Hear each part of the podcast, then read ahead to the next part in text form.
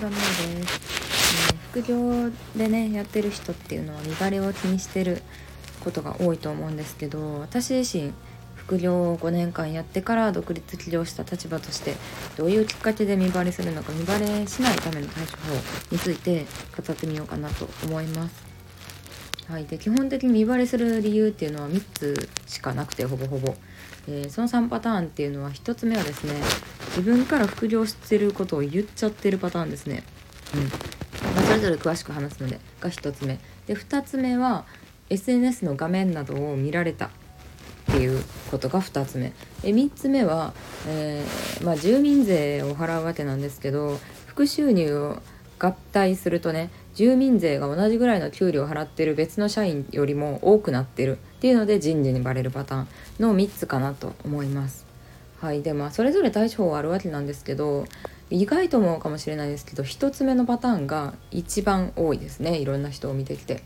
うんえー、自分から言っちゃってるんですけど例えば、まあ、そんなにね稼げてたりとかしない時点で、えー、ブログをね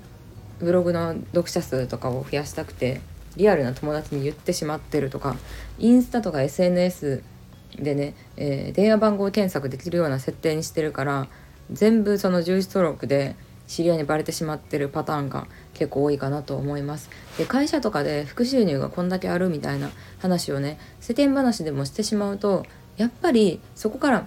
あのどんどん収入が増えていったりするとひがまれてしまったりとかそれがきっかけで上司とか人事に言われてしまうパターンもあるのでもう会社と副業は私はパックリ分けてしまうっていうのをおすめしています、うん、ちなみに私は本当に会社では副業の話はしなかったのでまあもちろん孤独ではあるんですけどやっぱり言い方によってはさあの同じ会社で働いてて同じ東京で同じ給料やのにこの人だって副収入があるっていうのはずるいと思われてしまいかねないので特に副業やっていない人だとするとで会社によってはね規約でこう副業禁止とかなっているとまあさらにね、えー、言わないに越したことはないかなと思います。で2つ目は SNS の画面を見られたってことなんですけど例えば休憩中会社の休憩中とかにブログを書いたりすると結構それって見えますね。画面が見えてたりとかあとは SNS を更新してたりすると ID さえ分かればあの検索できてしまうのでそこからバレてるパターンが多いかなと思います。なので私も会社では絶対に開かなかったですね。うん。で会社のパソコンで開くとか思ってのほかで例えば自分のパソコンをさ他の人が使うとかってこともあるのでそうなると履歴見たりとかブラウザが開きっぱなしだったりするとえ何これこのアメブロ何？みたいな感じで、えー、見られたりする可能性があるので、まあ、会社では本当にもう頭の中で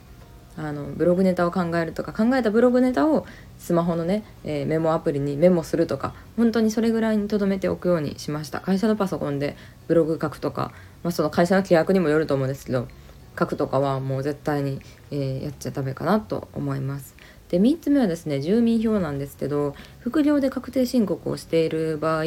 その主たる収入源のところ、まあ、会社員やってたら会社の方ですねと合併して住民税が決まるわけなんですね。うん、例えば、うん、社員、まあ、20万円の給料をもらっている人同士なのにこの人だけ住民税やたら多いなって思ったら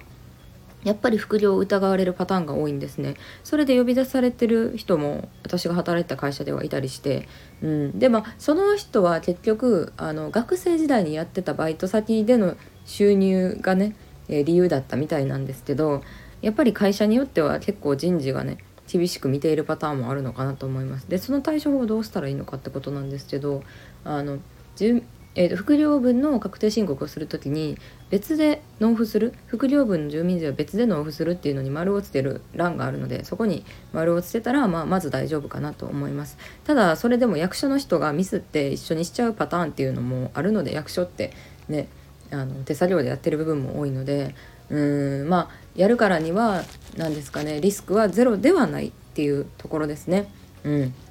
ではないし何のリスクも取らず大きなねメリットというか大きなリターンを得ることも同時にはできないのでそれは副業に限らず株とか不動産とか何でもそうだと思います。ある程度のリスクを背負うからこそ大きなリターンが得られる可能性があるっていうところなのでうん、本当に絶対リスクを背負いたくないのであれば副業はしない方がいいかなと思います。うん、メルカリで販売するぐらいにとどめておいた方がいいのかなと思うしもう最後は自分がどういう風にしたいか自分がどれだけリスクを取れるかっていうところになるんじゃないかなと思います。まあ、とはいえうん私のお客さんでもバレたケースっていうのはほぼほぼなくて、まあ、あのお世話になっ、まあ、バレたパターンは何パターンか今言った話の他には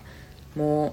会社員副業禁止の会社員で働きながら Facebook 広告に自分の顔をめちゃめちゃ出してた人自分の本名顔をめちゃくちゃ出してた人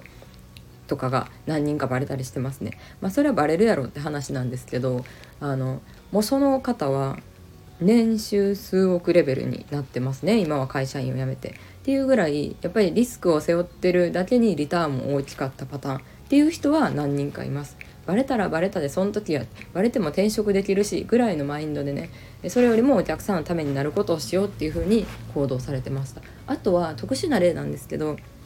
金融機関とかで働いてると副収入分をあの自分のね、えー、働いてる銀行とかに振り込まれたりするとやっぱ同僚とかはその履歴を簡単に見ちゃったり見られちゃったりするので、えー、それとねブログやってることをリンクして、えー、バラされてしまったっていうパターンはあったりするんですけどまあまあでも本当に特殊な例かなと思います。ほとんどバレた人はいないんじゃないかなって思いますね。でバレるぐらい有名になった時にはぶっちゃけ稼げてるんですよね。それだけで生活できるぐらい稼げてるのでまあそあの見バレについての YouTube とかブログっていうのは結構今までもアクセスが多かったりするんですけど正直言って気にするところはそこじゃないかなと思います。それを気にしすぎて行動できないよりもうんバレるぐらいまで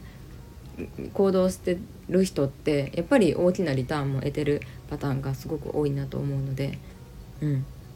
あの自分がどういうふうにやっていきたいかっていうのを考えてもらうといいんじゃないかなと思います。ということで今日は見バレについてとその対処法について語ってみました。ありがとうございました。